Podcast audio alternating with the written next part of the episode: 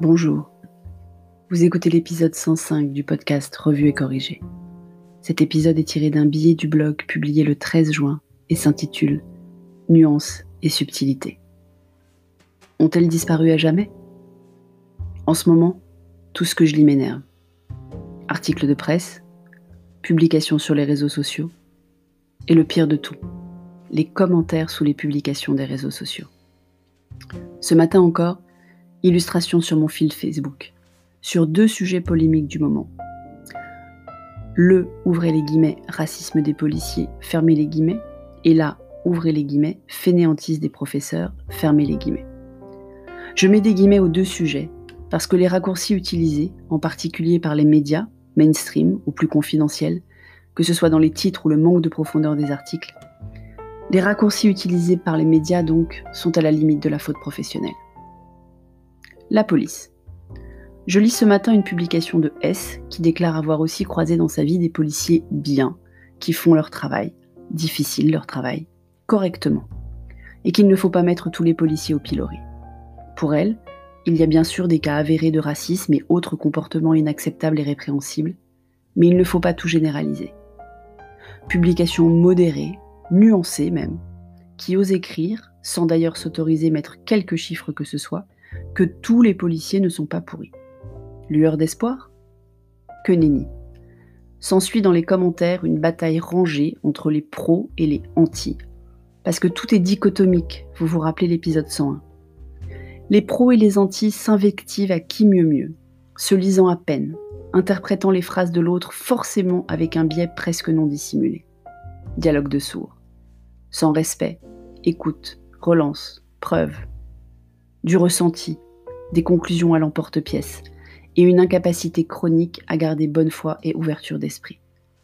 Des deux côtés de la barrière de pensée infranchissable qui les sépare. Les profs. Deuxième exemple. V, prof de son état, publie un post sur lequel elle exprime son ras-le-bol du prof bashing et raconte de façon détaillée et factuelle la situation des profs pendant le confinement. Pas de plateforme officielle qui fonctionne, pas d'équipement fourni, ni ordinateur, ni tablette, ni prise en charge du téléphone ou de la connexion Internet, etc. Elle raconte aussi la rapidité avec laquelle les établissements et les enseignants ont dû mettre en œuvre les consignes émises par le ministère. Malheureusement, elle achève ce poste très intéressant par deux approximations, voire contre-vérités. Ouvrez les guillemets, 96% des profs sont là, fermez les guillemets. Alors même que les chiffres officiels en sont très loin. Je veux bien croire que la vérité soit supérieure à ce qu'annonce le gouvernement, mais pas dans de telles proportions. La deuxième, ouvrez les guillemets. Le premier mort du Covid en France était un prof, fermez les guillemets. C'est faux. Le premier Français mort du Covid en France était un enseignant de collège de Crépy-en-Valois âgé de 60 ans. Le premier mort du Covid en France était un touriste chinois originaire de la province du Hubei âgé de 81 ans. On voit donc le corporatisme poussé à l'extrême. Alors que les faits, juste les faits, passaient un message à mon sens bien plus fort. Mais ça doit être moi. Ce qui m'embête dans tout cela, c'est que je dois à chaque instant vérifier comment les médias raccourcissent, zooment, taillent à la serpe, pour ne garder que le titre choc, le prisme unique de pensée, le sensationnel, pour expliquer à petit homme ce qu'il se passe. Pour l'école, la diversité des cas des maîtres et maîtresses de son établissement sont preuve suffisante qu'il ne faut pas généraliser et que chaque cas est particulier. Heureusement. Mais sur le racisme et ou la police, c'est plus compliqué. Si vous me lisez ou m'écoutez régulièrement, vous savez qu'on aime bien regarder quotidien. Ils avaient invité lundi Pascal Blanchard, le controversé historien spécialisé dans l'histoire coloniale française. Petit homme était d'une attention rare. Il faut dire que le monsieur parle bien et simplement. Mais à la fin de l'interview, dans lequel ont été évoqués les différents racismes, anti-noirs, anti-musulmans, anti-juifs, anti-asiatiques, il m'a demandé Maman, ça existe le racisme anti-blanc? Je ne voulais pas faire la même chose que les suprémacistes blancs américains qui répondent All Lives Matter, bien sûr. Mais je ne voulais pas non plus faire de réponse monolithique.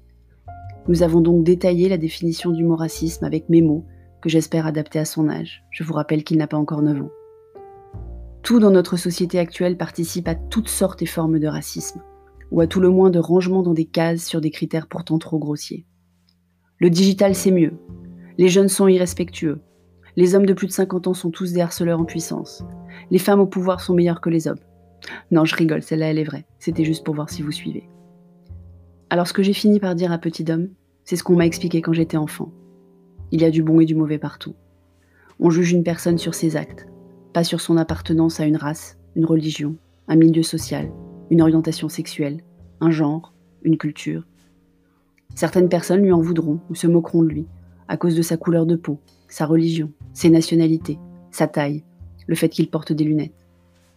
Même s'il y a sans doute des statistiques réelles ou détournées qui pourraient affirmer que certaines caractéristiques sont partagées par la majorité des appartenant à un groupe, majorité ne veut pas dire totalité. Jamais. Donc en aucun cas il ne doit faire pareil. J'espère qu'il a compris. Je vais pouvoir vérifier, c'est sans doute pas la dernière conversation qu'on a à ce sujet, lui et moi. Merci de m'avoir écouté. Si vous écoutez sur Apple, merci de laisser un commentaire avec vos 5 étoiles et sur toutes les plateformes de balado-diffusion. Abonnez-vous et partagez. À bientôt.